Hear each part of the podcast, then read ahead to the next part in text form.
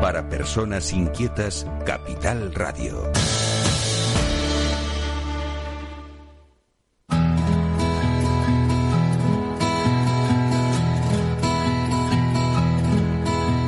Comienza la caja de Pandora. Al verte sonreír. Al verte sonreír. Un programa especialmente dedicado al mundo de la discapacidad. El niño que ayer fui. El niño que ayer fui. En Capital Radio La 10, cada semana hablamos de aquellas personas que por una causa u otra han llegado a ser dependientes. lo presenta y dirige Paula Romero.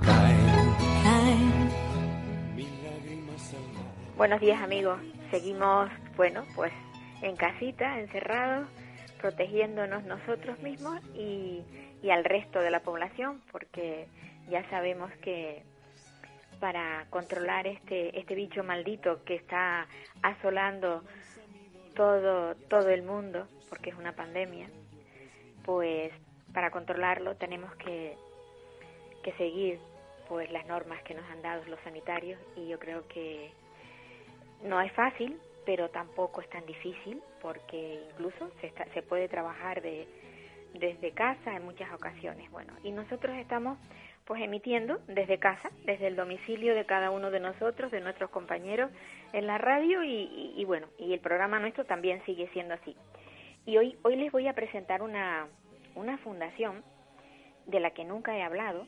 Ella- la fundación es Uniting Way y es una fundación que lleva desde el año 1887 pues haciendo el bien por el mundo. En España es más joven, en España lleva desde el 2016 y voy a hablar con la representante que tiene aquí en España, que es Marina Fuente. Buenos días, Marina. Hola Paola, buenos días. Bueno, pues sí, sí, dime, dime. Nada, nada, que me ha gustado mucho tu introducción. Bueno, creo que cuando hay algo que, sobre todo mis oyentes, desde mi, desde mi, desde los micrófonos nuestros, no habían oído hablar de la fundación. Entonces, bueno, mm, creo que claro, es, es- normal. es importante, es importante que cuando se conoce, pues, ese tipo de, de trabajos, que a veces son trabajos callados, porque si no se les da publicidad, suele ser una labor ahí callada, que, que no por callada no deja de ser una labor maravillosa, pero bueno, yo creo que es conveniente que se dé a conocer, ya te digo, a través de nuestros micrófonos, que seguramente habrán otras emisoras que en algún momento también le habrán dado pues un poco de, de, digamos, de, de publicidad, pero bueno, nosotros Mm. eh, la, lo desconocemos y queremos hablar contigo precisamente acerca de esto. Y la pregunta que, que primero me surge es la de eh, cómo surge, cómo surge esta esta fundación, de dónde parten. Pues mira, eh, United Way nació en Colorado, en Estados Unidos, en el 1887, como bien indicabas, eh, y de una manera muy curiosa, y no es un chiste, se unieron un rabino, un sacerdote católico, ministros protestantes y una ama de casa, y crearon la primera caja de la comunidad. Entonces se llamaba así, Community Chest, que es caja de la comunidad, y ya más adelante en los 60 se cambió el nombre a United Way, que es la manera unida, ¿no? Eh, esta gente, como por verás como sus por sus perfiles, eh, su misión en la vida era ayudar a los demás, ¿no? Ayudar a los más vulnerables. Y se unieron pues para hacerlo de una manera más efectiva, dejar ah, detrás cada uno sabían que tenían diferentes creencias, pero lo que les unía es ayudar al prójimo y entonces bueno pues eh, crearon esta entidad que, que son fundaciones por todo el mundo, somos 1.800 en cuarenta y pico países y, y bueno, de una manera muy rápida eh, se acercaron al motor de la, de la comunidad económico, que es la, la empresa, ¿no? Entonces ellos como que fueron los precursores de, de la responsabilidad social corporativa al ir a las empresas porque dijeron, bueno, pues en la comunidad, ¿quién, quién no puede ayudar financieramente? Y que tiene un poder adquisitivo mayor. Claro, y quién Ajá. y dentro de esa de, de la comunidad quién está mejor organizado y tiene más talento, pues las empresas también normalmente, ¿no? Entonces, pues a través de programas de voluntariado corporativo, pues eh, los patronatos de cada United Way en su localidad se, se reúnen cada mes, cada lo que sea, ¿no? Y dicen, bueno, ¿cuáles son los problemas más acuciantes que tenemos?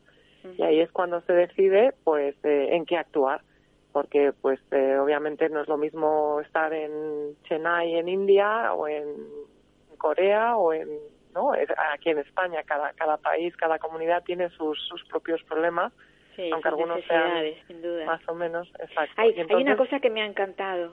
Mm. Eh, fíjate, cada uno dejó aparte sus creencias, sus sus ideologías y se unieron para ayudar. Exacto, por Dios eso mío, nuestro si nombre, eso ¿no? existiera en la actualidad. Pues sí, sobre todo en estos momentos donde la Efectivamente, donde cada uno tira para sí y tratando de, de, de barrer para para ganar eh, lo que sea, para ganar lo que sea, ni siquiera voy a meterme en política. No, no, no. Pero pero realmente Claro. es, es, es maravilloso pensar que gente en aquella, fíjate, en 1800, eh, Mm. que, que, o sea, que almas más, más limpias, Exactamente. es lo que se me ocurre Así es. Sí, sí, por eso nosotros trabajamos con, con quien sea, o sea, con todo el mundo en la comunidad, porque creemos que, que al final lo que, lo que, para solucionar los problemas grandes hay que ponerse de acuerdo y hay que, ¿no? Dejar de lado que cada uno tiene que que son súper respetables, ¿no? Sus propias creencias, pero seguro que hay cosas que nos unen y siempre yo pienso que hay más cosas que nos unen que, que nos separan, a pesar de que desgraciadamente a veces mm, no, no parezca eso, ¿no? Sí, yo, yo, yo pienso que, que, y en momentos así como los que estamos atravesando ahora, eh, quizás sale lo mejor que hay dentro del, del ser humano, pero Mm. también aflora lo que no es bueno. Sí, los miedos de cada también uno. suele aflorar.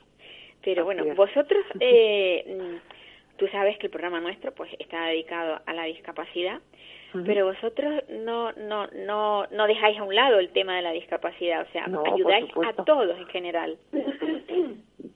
Sí, o sea, nuestra la, la misión eh, mundial de United Way es mejorar la vida de los más vulnerables y obviamente la gente discapacitada es es parte de ese colectivo, ¿no?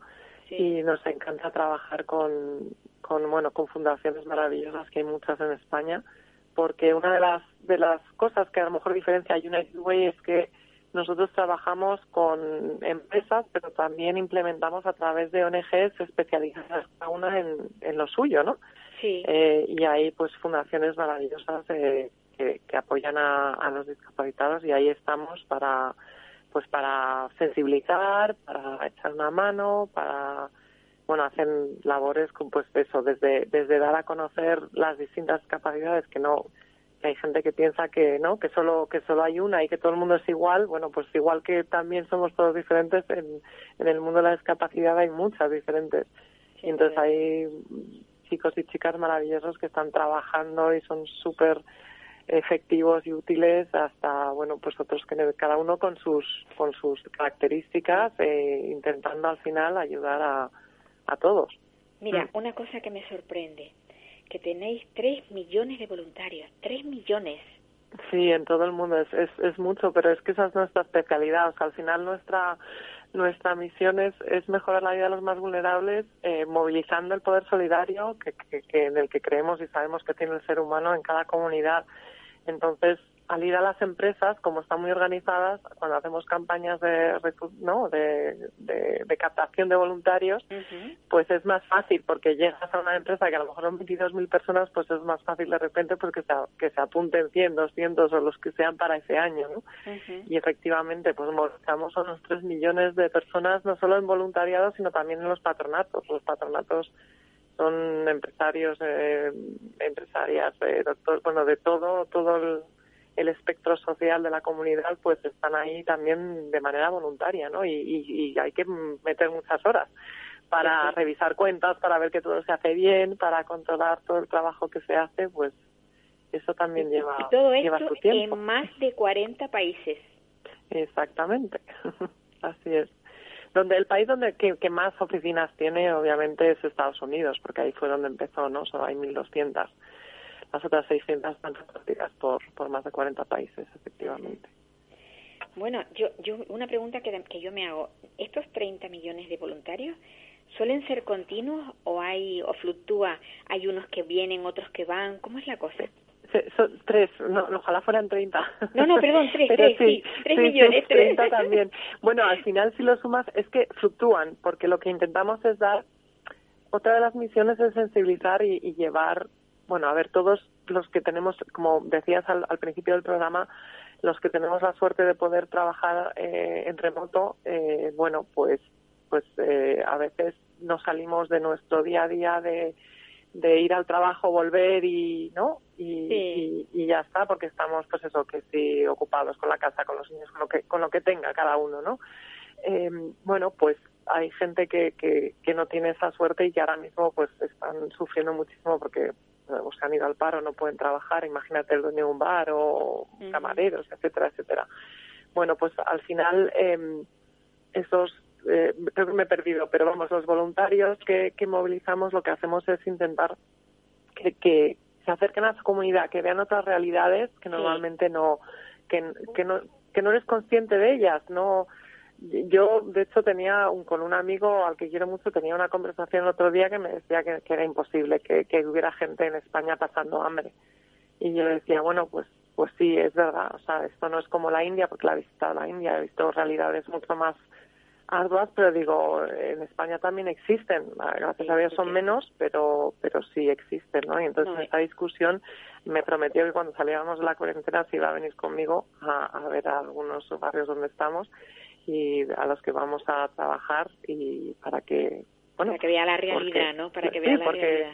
la realidad al final es la que tú conoces y, y no por maldad sino porque sencillamente es la que estás acostumbrado y ves día a día y si no ves otras pues piensas que no existen no es que a veces, vivimos en un mundo, a veces vivimos en un mundo cómodo y, mm. y no pensamos que hay más allá, hay, hay, hay otra cosa distinta.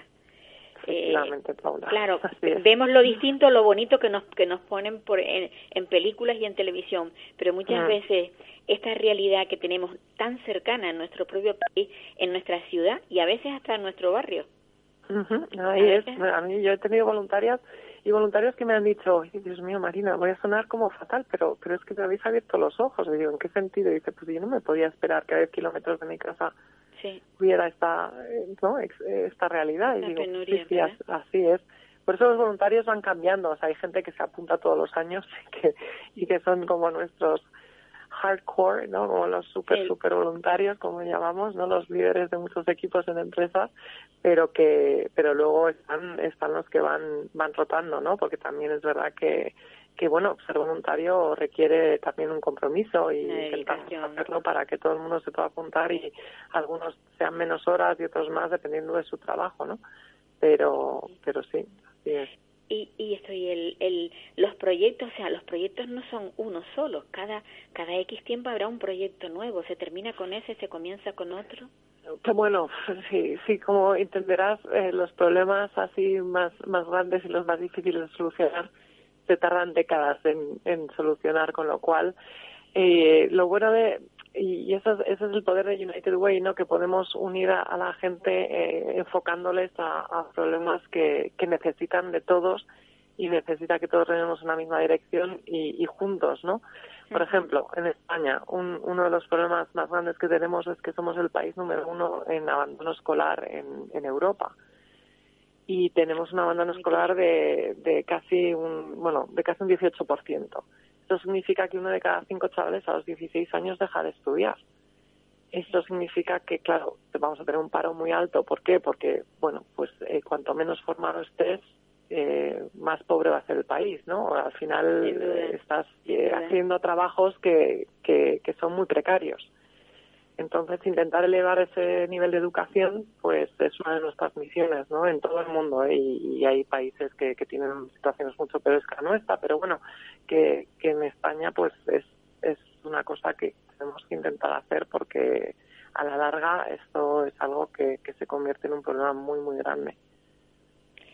Y el, el tema de, de sea, el, el, el de la educación y todo esto, ¿eso se ve en casi todos los países así desarrollados o, o estamos nosotros teniendo ese problema más acuciante? Por ejemplo, a nivel europeo, eh, ¿cómo, ¿cómo lo veis vosotros? Bueno, a nivel europeo nosotros, ya te digo, en la Unión Europea somos el número uno, bueno, tras, tras Malta, pero Malta en, en Europa, pues también Malta es muy, muy chiquitito. Un y, pequeño país, sí, y sí. tampoco, sí. Pero bueno, los países de escandinavos son una maravilla, tienen un abandono escolar mini, muy, muy, muy poquito. Y va Alemania igual. Eh, Alemania lo, está, lo, lo lleva haciendo muy, muy bien durante décadas, ¿no? Porque han conseguido eh, hacer una formación profesional muy fuerte. Es decir, el, el problema de la educación en España son muchos factores, no, no es solo uno. Eh, puede ser desde que estás en una familia que necesita los recursos económicos y entonces te anima a que dejes de formarte y- y, claro. porque eh, es necesario que, que haya alguien más eh, aportando a la economía familiar, pero si conseguimos animar a esos padres a que a que les dejen unos cuantos años más porque sabemos que de- así van a poder si pueden aguantar un poco más pues pues intentamos no a, motivarles para que sigan. Luego también está el problema de la educación en España que es muy memorística muy de de, de clase magistral del profesor y nada práctica. Entonces eh, eh, pues eso le va bien a algunos estudiantes pero a otros no.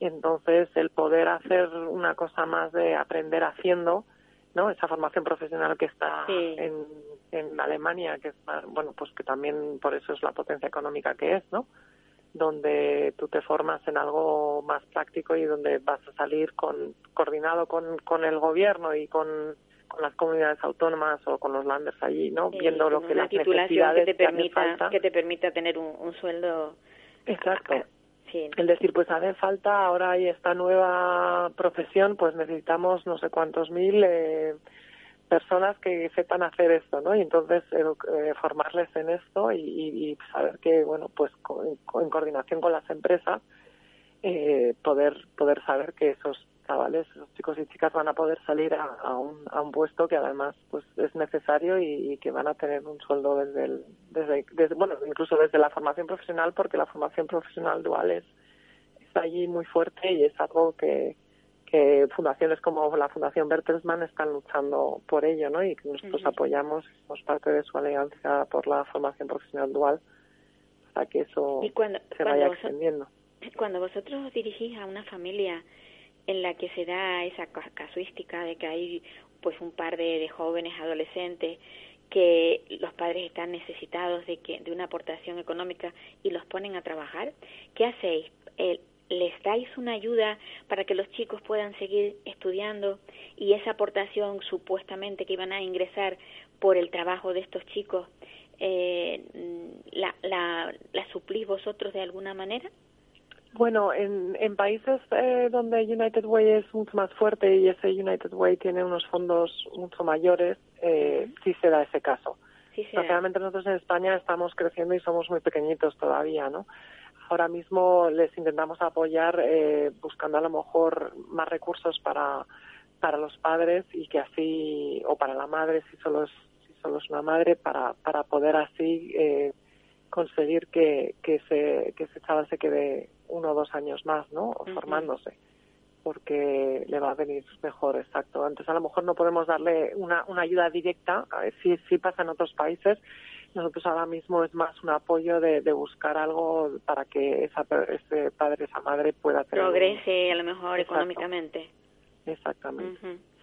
Mira, y en el sector de la de la discapacidad, no ya no hablo solamente de discapacidad por sino dependencia, porque todos sabemos que cuando las personas llegamos a mayores ya nos volvemos eh, ya entramos en todo el mundo de la discapacidad por por por, por ser dependientes, pasados los 70 años y a veces incluso antes hay familias donde hay tres personas mayores que no que económicamente no no lo que tiene lo que cobran es un subsidio y, va muy mal.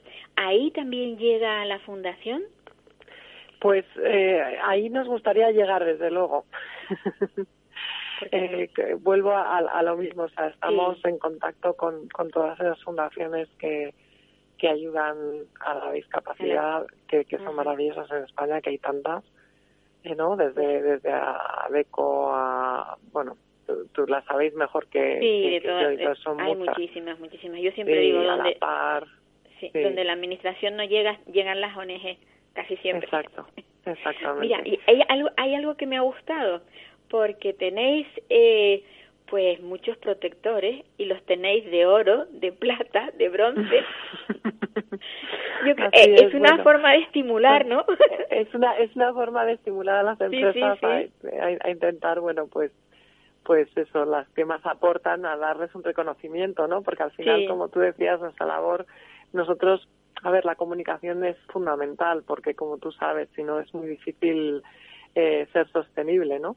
Pero a nosotros nos encantaría poder ayudar sin tener que a lo mejor hacer comunicación y salir en una foto, etcétera, etcétera, pero luego sabemos que, que, a, la, que a la vez es necesario porque si no la gente pues es imposible que nos conozca. Claro, claro. Y, y bueno, pues a las empresas nos, nos gusta darles el reconocimiento que merecen, ¿no? Si, si aportan más, pues bueno, pues es, creo que es justo también, ¿no? Pues sí que, que se sepa.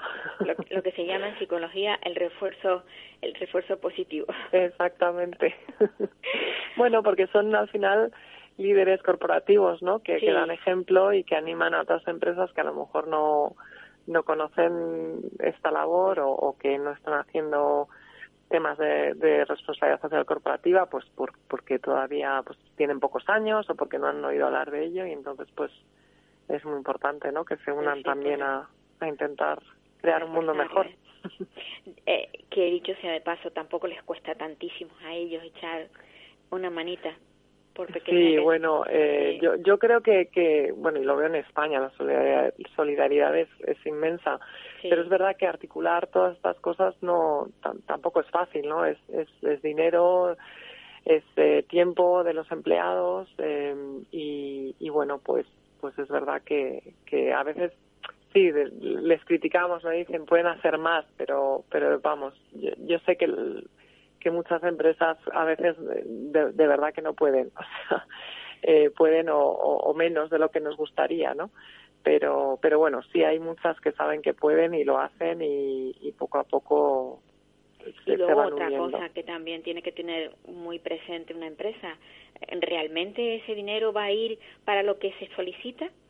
Yo creo que también habrá una investigación previa, tendréis que presentar pues eh, una serie de exacto. claro no no va a ser así porque tú y yo hablemos las dos ahora y digo vale Marina mañana mira te voy a mandar esto es más complicado o más profundo, no más complicado. Yo creo que hay que profundizar, ¿no? Lleva, exacto, lleva mucho trabajo y aparte nosotros como trabajamos con empresas, pues somos muy profesionales en ese sentido y damos un servicio, eh, pues, pues como empresarial.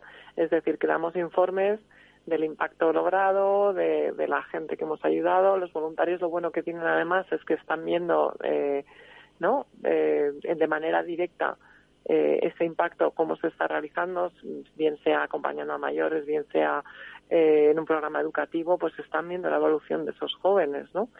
Y al final, pues estás viendo que sí, que, que tu impacto es local, directo y, y, que ese dinero se está usando en lo que en lo que estamos diciendo, ¿no? Y por supuesto hay report y, y todo, y se, y se mide y vemos si somos más eficaces o no, porque la medición es lo que te lleva a ver si lo estás haciendo bien o se puede hacer mejor. ¿Cuál, es, ¿Cuál es la misión? ¿Cuál es la misión de Marina Fuente en United Way? Pues mira, yo soy la directora general y mi misión es, es conseguir que esta manera unida, ¿no? Entre todos, pues se haga cada vez más más grande. Ese es el objetivo número uno. Bueno, pues yo te agradezco muchísimo que nos hayas dedicado este tiempo. Al revés, vamos, gracias a vosotros por darnos la oportunidad de, de eso, de, de dar a conocer nuestra misión nuestro trabajo y, muchísimas gracias a vosotros. Hombre, a mí me gustaría que en cualquier momento que tengas algo así relevante que pueda, eh, que nos pueda interesar, que te pongas en contacto con nosotros, porque por supuesto, no quiero perder el contacto, ¿vale? No, no, no, no, seguiremos en contacto y, y animo a todos tus oyentes a entrar en nuestra web si quieren. Ahora mismo tenemos una campaña en marcha eh, que normalmente nosotros no nos dedicamos directamente a esto, pero nos hemos reinventado porque bueno pues la situación lo que nos ha, no es la situación manda.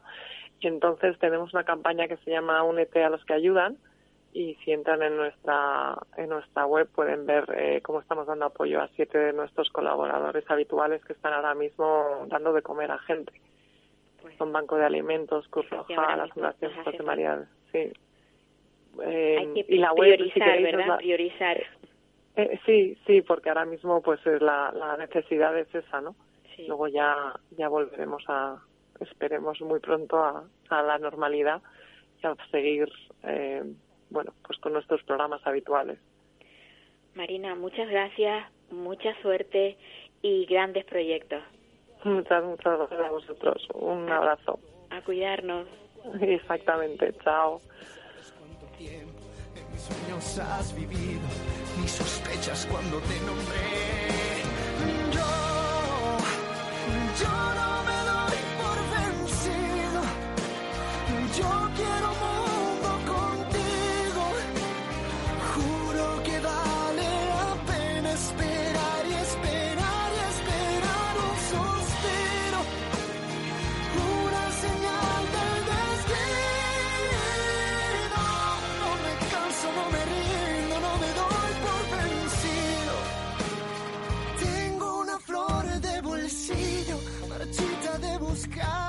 que me quiera y reciba su perfume hasta traer la primavera y me enseñe lo que no aprendí de la vida. Bueno, seguimos, seguimos con nuestra segunda entrevista. Hoy hablaremos con es otra fundación, qué casual, qué casualidad. La hemos dejado una fundación que funciona a nivel mundial, pero ahora tenemos una que funciona en Canarias, que es la Fundación Oliver Mayor. No es la primera vez que se encuentra entre nosotros. Evidentemente no de esta manera, porque siempre han estado presentes, hemos estado en el estudio, pero bueno, esto no, no podemos evitarlo. Y es la Fundación mm, Canarias que, es, que va luchando pa- por las personas que tienen fibrosis quística. La, la persona con la que voy a hablar es Davinia Rodríguez Martín, que ella es la, la psicóloga de la Fundación. Hola Davinia. Buenos días, Paula, ¿cómo estás? Bueno, pues aquí encerradita como todos nosotros, ¿no? Sí, con mucha paciencia. Ah, situaciones excepcionales, medidas excepcionales, ¿no? Sin duda, y con mucha paciencia. Sí. Pero bueno, es lo, es, es lo que toca ahora, sobre todo es cuando... cuando también eso, ¿no? ¿Eh? Que la paciencia es una virtud también, ¿no? Sí. Bueno, no, no sé si será una virtud, pero cuando te la imponen, tienes que tenerla. No hay más remedio. cuando te la imponen, tienes que... Lo que pasa es que hay que tomárselo con, con mucha calma. Eh, mañana es el es el, el día de, de vuestro de lo de la fibrosis quística o Estamos en la semana grande.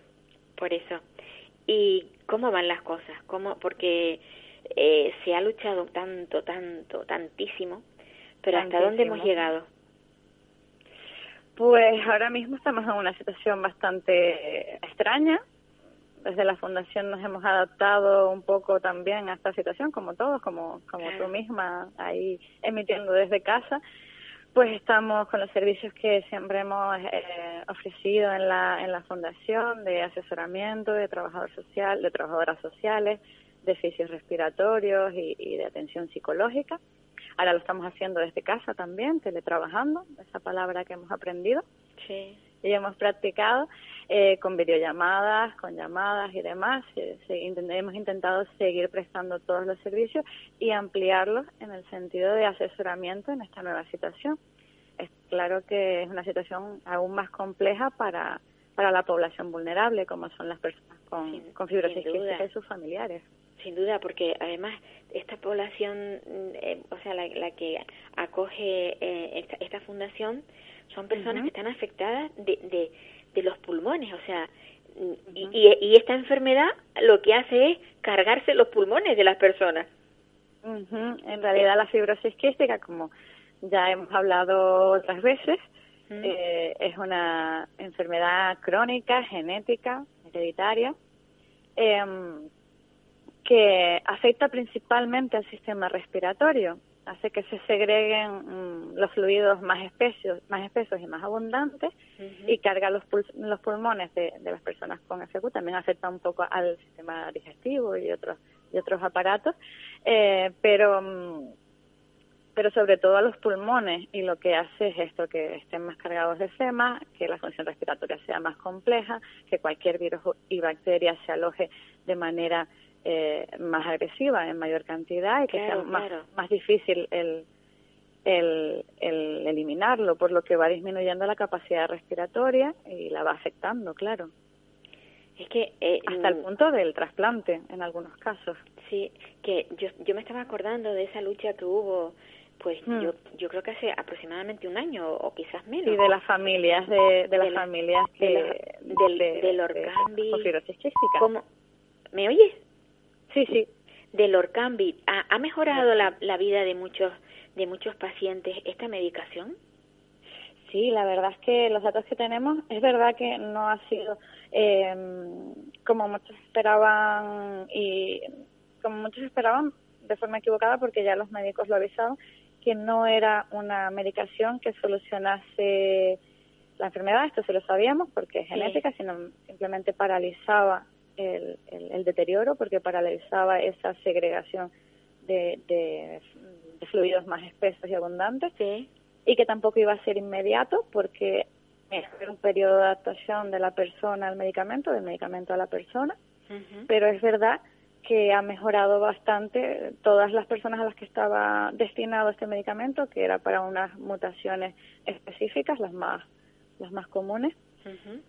Eh, y a estas personas sí sí que la mayoría les les ha repercutido positivamente de una manera importante. Ahora estamos esperando por otros fármacos y esperamos que la lucha no tenga que ser tan larga como con la del Orcambi para conseguir el Orcambi. Pues sí, la verdad. Porque claro, otra de las el- lo curioso de esa enfermedad es que no todo el mundo la padece de igual manera. Ujú, Afecta de manera diferente a cada persona, pero sí están establecidas un- unas afectaciones tipo, Más o menos tipo. la respiratoria, que es la más Sí. básica, y la digestiva. Sí, pero claro, por ejemplo, el- lo que tú comentabas de que la medicación le ha venido bien a, a unas personas, pero a otras no no no igual. Eh, Y lo- es que hay cientos de mutaciones diferentes es curiosísimo, eh, que provocan fibrosis quística, que provocan Claro. esta segregación más abundante y espesa de, de los fluidos del cuerpo. Entonces, como hay tantas mutaciones diferentes y estos nuevos medicamentos van directamente al problema genético, tienen que ser específicos para cada mutación genética. Claro, claro. Lo importante es que este fármaco eh, está destinado a, a- a la más común, que se estima que es aproximadamente el 60% de las personas con fibrosis quística tienen esta afectación a la que va destinada el, el Orkambi. Ujú. Pero todavía quedan muchas otras personas por las que luchar y por las que eh, hay muchos medicamentos en diferentes procesos y ya ya están aprobados en diferentes estamentos y que cuando lleguen a España esperamos que se suministren lo, lo antes posible. Pues sí, la mucha gente que sí. esperando para De, que to- de todas formas, parece, llevamos ya, pues el tiempo que llevamos confinados, parece que no hay otra enfermedad más que la de, la de la que produce este este virus. Pero mm, el resto de los enfermos están ahí. No, no se ha paralizado, el resto de las enfermedades no se han paralizado. Y es curioso porque mm, incluso las consultas, te lo digo porque en casa se han suspendido dos consultas que, que habían, y, y, yo, y, y además hasta nueva orden. Es una cosa, es cómo, cómo lo están viviendo las personas que tienen fibrosis quística, porque ellos necesitan un control bastante asiduo, ¿no? sí. ¿Cómo lo están viviendo? ¿Eh? Sí, Sí, ¿cómo- claro, cómo están personas, viviendo? perdón, esto es lo que tiene la comunicación sin vernos las caras, ¿no? Sí, A ver, las personas con fibrosis quística sí que tienen una, una unos controles médicos bastante eh, asiduos Sí. porque tienen que controlar toda toda esa medicación para para paliar eh, los síntomas de la enfermedad, sobre todo con eh, neumólogos, digestivos, nutricionistas, eh, fisioterapeutas respiratorios. Entonces tienen muchas consultas. De hecho, hasta las mismas revisiones, no solo mm, de manera esporádica o, por, Ujú. eh, o por eh, empeoramientos del estado de salud, sino que las revisiones pueden ser cada dos meses aproximadamente y pruebas eh, para ver cómo va el estado, por ejemplo, respiratorio, la, la función respiratoria, cómo va y demás. Entonces, son bastante, bastante mm, comunes las, las visitas al médico y las revisiones. O sea que Pues, ellos no eh, ellos no han tenido, digamos, ese parón entre comillas, porque son personas de riesgo y, y necesitan un- una continua, eh, digamos, eh, revisión. Claro, hay unos protocolos desde la Asociación Americana y también española de que todas las, las consultas que no conllevasen pruebas se hiciesen telefónicas y de hecho tenemos constancia que algunas se está haciendo de manera telefónica, los mismos pacientes lo están pidiendo, pero como todo ahora mismo la situación es, es compleja y nos estamos adaptando todos a la nueva situación y, todo es un poco desconcertante y, y con una incertidumbre grande. Muchas veces mm, estas eh, decisiones se toman casi que al último momento y, con la incertidumbre que genera en las personas con fibrosis quística y su entorno, sus familiares. Entonces están intentando llevar a cabo todos estos protocolos y de hecho no, nos ha llegado a nuestro conocimiento que, que se están haciendo, pero también tienen que asistir a, a, las consultas cuando ya no, hay más salida. Y otro problema añadido es que su medicación se suministra por farmacia hospitalaria. ¿Y cómo lo hacen?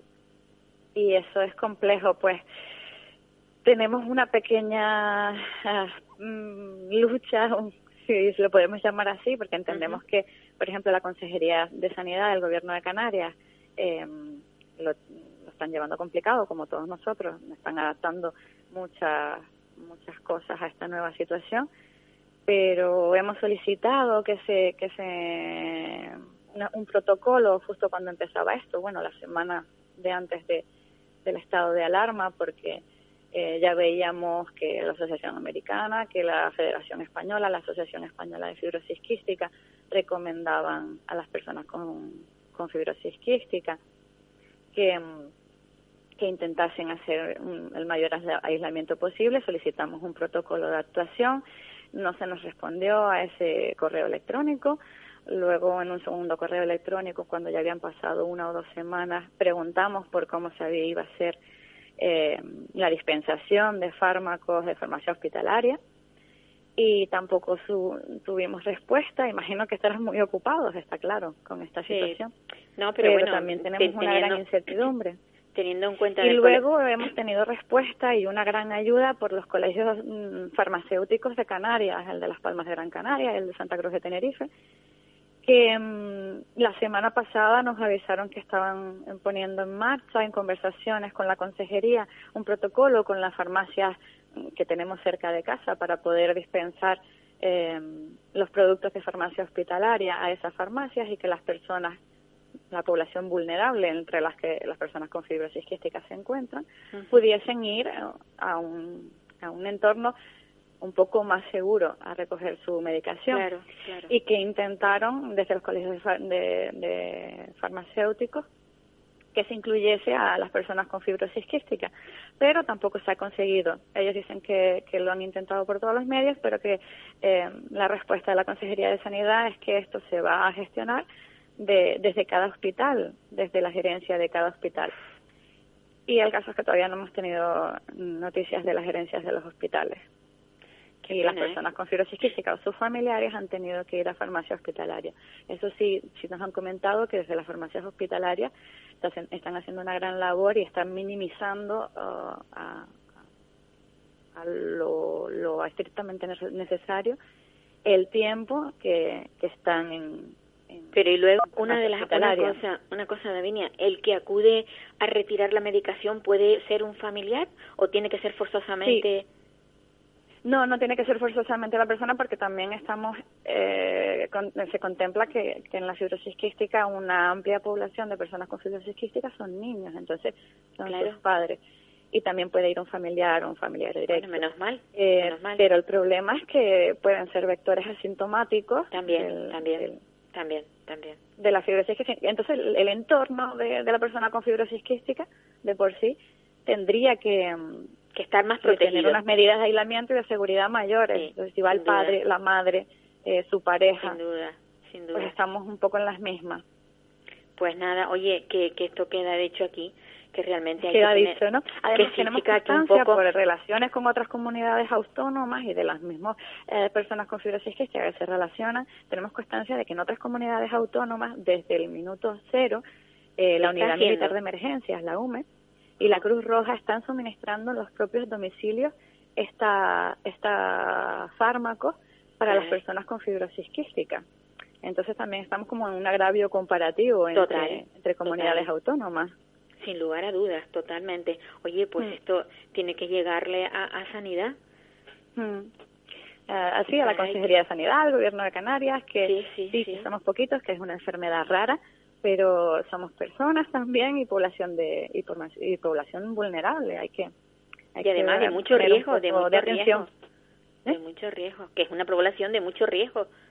Sí, claro, porque tenemos Pues- una, eh, una patología previa. Efectivamente. Davinia, nada, tú sigues luchando ahí. Yo te conocí ahí luchando y sigues luchando. Siempre reivindicando un poquito. Entendemos que la situación Pues sí. es excepcional, como, Sí. como dijimos al principio, Sin lugar a y dudas. que pero- todos nos estamos adaptando según nos va llegando nueva información, pero sí pedimos que, que se ponga un poquito de atención Sí. a, a esto de la farmacia hospitalaria y así Pues sí. van surgiendo nuevas nuevas situaciones. Mira, dentro de dos semanas te vuelvo a llamar para ver cómo va la cosa. perfecto. Sí, creo que sí, porque es que si no damos la vara, pues no, igual ni se han enterado, ni se han dado cuenta. Vale. Pues, Bueno, oye, no tenéis colgado, Me comprometo a avisarte. mira, tenéis colgado en, en la página vuestra esa reivindicación o no? Pues en la página, en el no, no lo tenemos colgado. Porque Pues yo, yo te diría como- que hicierais una especie de, de solicitud, de escrito, de petición, de, de, de llamamiento desesperado. Que lo, oye, que lo vean, que lo, que lo vean. Que eso Pues- ruede, así, circule. Recogemos la recomendación. Sí, y circule en la página nuestra de Por los Derechos, ahí hay, sabes que hay casi 5.000 eh, personas que entran. Eh, Creo que es importante. Hazlo, porque, a ver, lo puedes hacer tú con más propiedad que lo puedo hacer yo, porque conoces el tema muy a fondo. Y me gustaría que... y, y lo comparto con, con Exacto, pásamelo de- y lo compartimos. Que sí, Davinia, que hay que hay que buscar la, la fórmula para, para que esto cambie un poco, ¿vale? Vale, perfecto. Pues Un abrazo. gracias. Un abrazo, Paula. Sigue, sigue ahí, no te vayas. Y mucha suerte, cuídate mucho.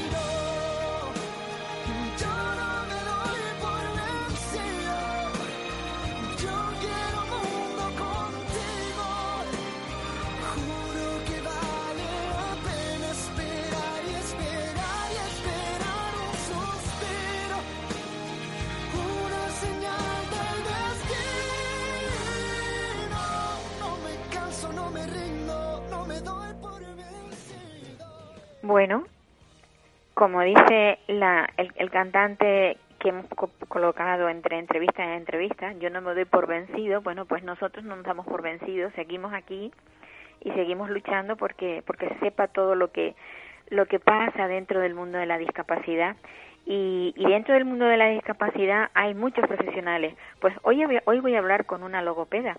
No la conocía, pero bueno, he tenido el placer de hablar con ella largo y tendido y me parece una persona pues muy muy cercana a nuestra a nuestras preocupaciones. Sonia Rodríguez Leandro es diplomada en logopedia. Hola, Son- Sonia. Hola, buenos días. ¿Me, me oye, Sonia? Sí. Sonia, ¿cuántos, ¿cuánto tiempo llevas trabajando con, con, con niños con, con TEA, eh, pues tratando de, de enseñarles, de hab- hablar, de comunicarse? ¿Cuánto tiempo llevas? pues llevo aproximadamente unos 10 añitos ya. Uy, largo, largo el camino, ¿eh? Sí, sí, sí. Pero muy contenta, muy contenta. Ya, ya, yo, yo ayer cuando hablaba contigo decía, bueno, eh, hay profesionales a los que les gusta trabajar. Yo tengo una hija que dice, mamá, ¿sabes tú lo bueno que es trabajar en lo que te guste y que encima te paguen? Exacto. Al final no es trabajo, al final es una Al- pasión. exactamente, al final es algo que te, que te, te produce placer eh, lo que haces, ¿no? Hombre, de algo hay que vivir, pues tendremos que, tendremos que pagarte. Pero Lógicamente. el objetivo final es ayudar. es ser útil para la sociedad y más con este perfil que abunda tanto y que se merecen todo lo mejor, todo lo mejor.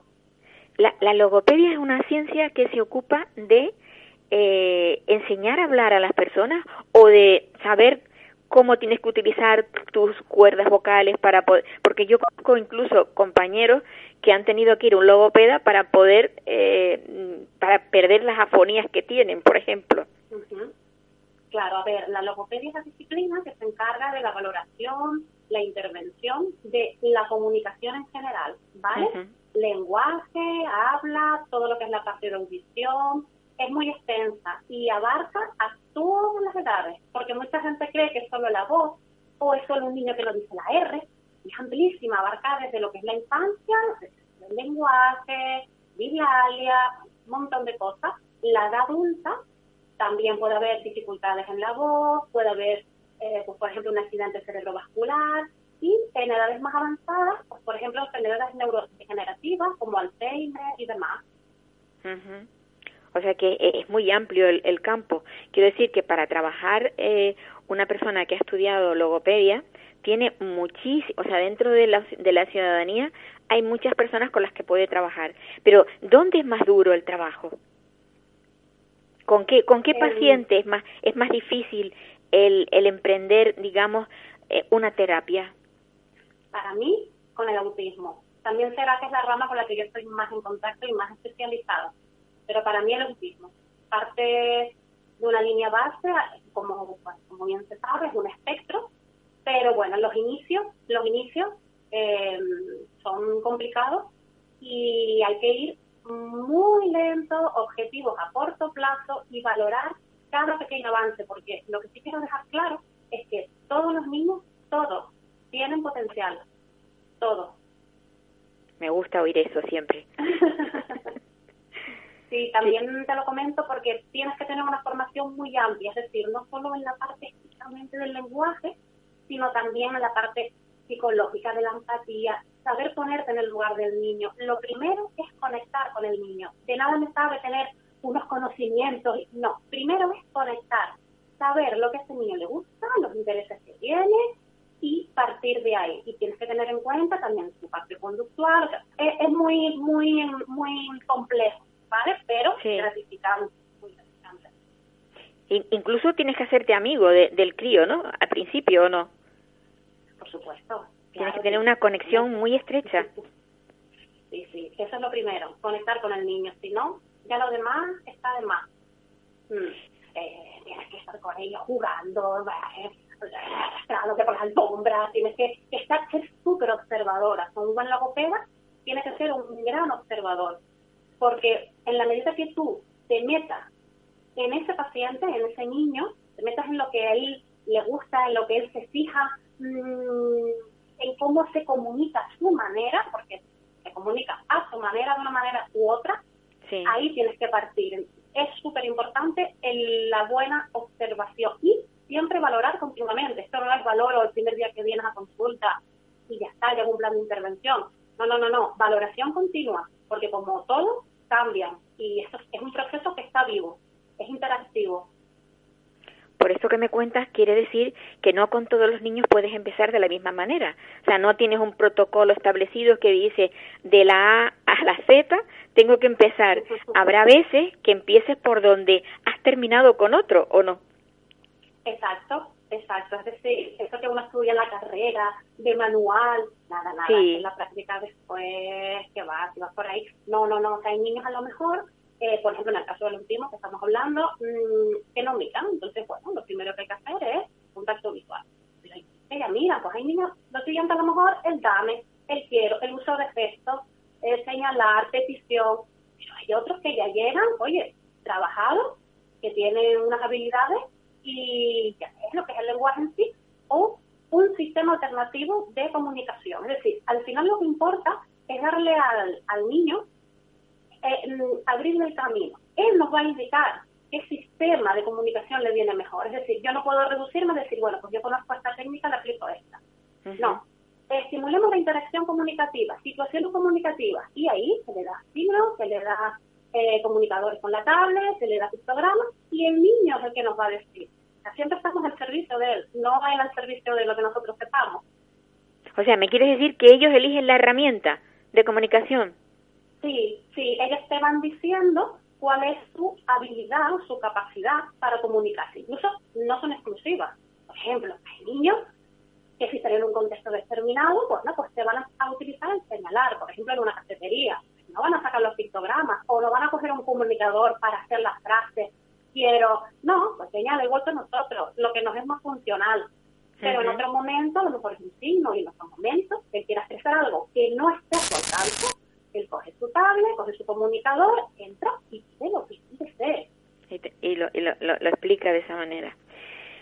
Pienso, pienso, no sé, para ti, supongo para ti, para los padres también, pero el, el que está trabajando, la satisfacción eh, que te puede dar después de haber estado semanas trabajando algo y de pronto eh, suena la flauta, ¿cómo, cómo, cómo, cómo te puedes sentir?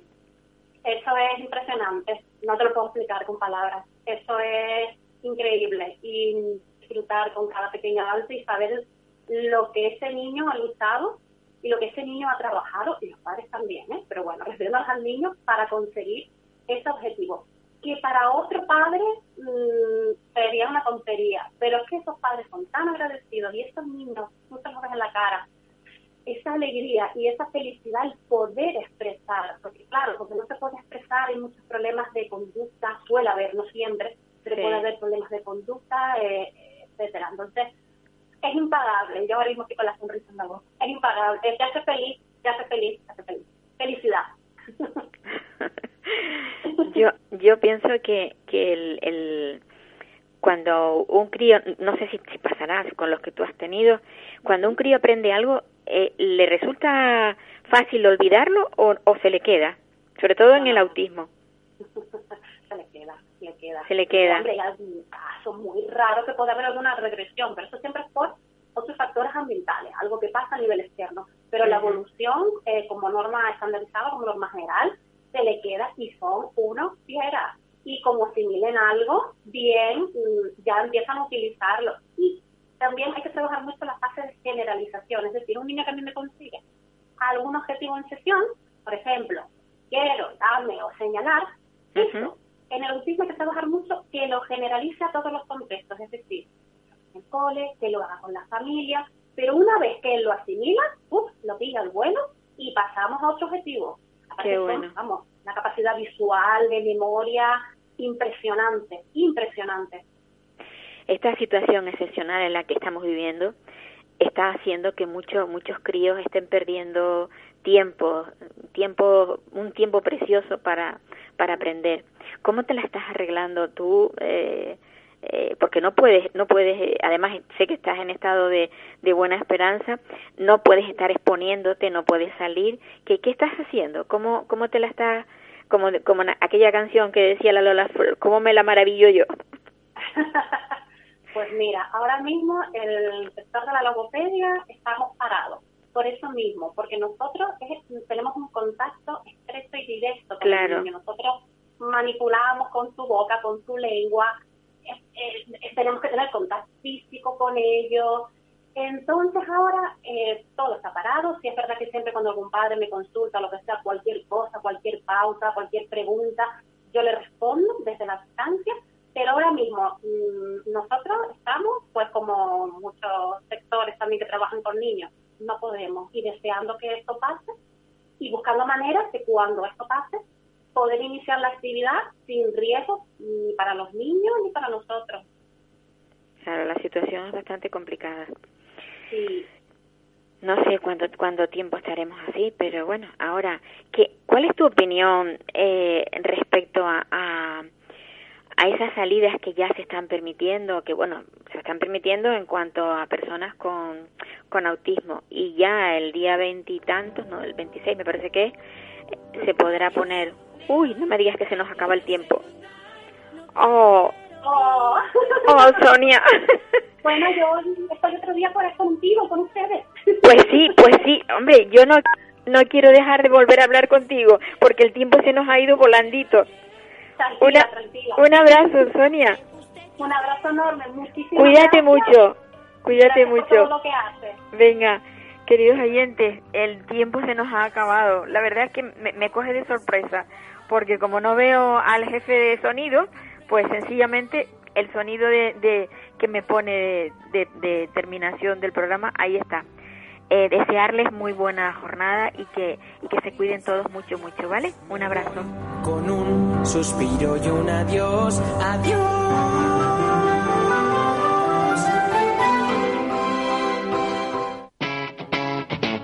Capital Radio.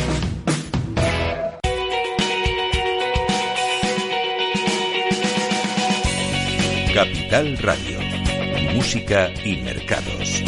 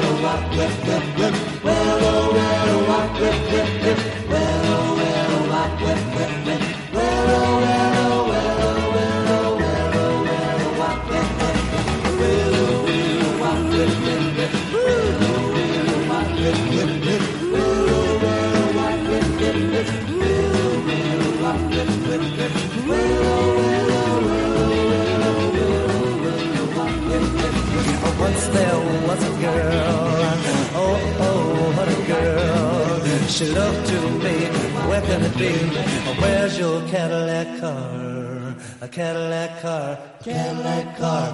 Where can I get me a Cadillac car? I don't have it now, but I can get it. Get it. I don't have it now, but I can get it. Get it. I don't have it now, but I can get it. Get it. I'll do the best I can. Well, get it, get it, get it, get it, get it.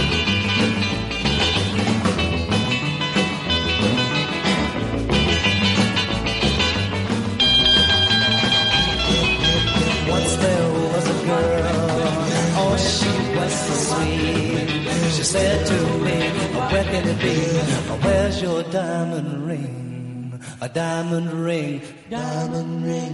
Where can I give me a diamond ring? I don't have it now, but I can get it. It. I don't have it now, but I can get it.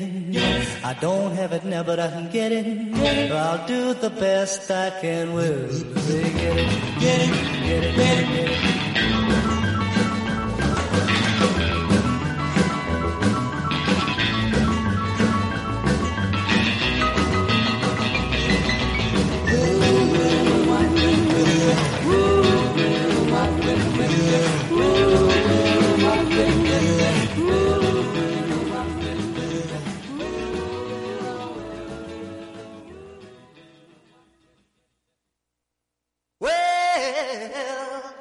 You gonna miss me early in the morning.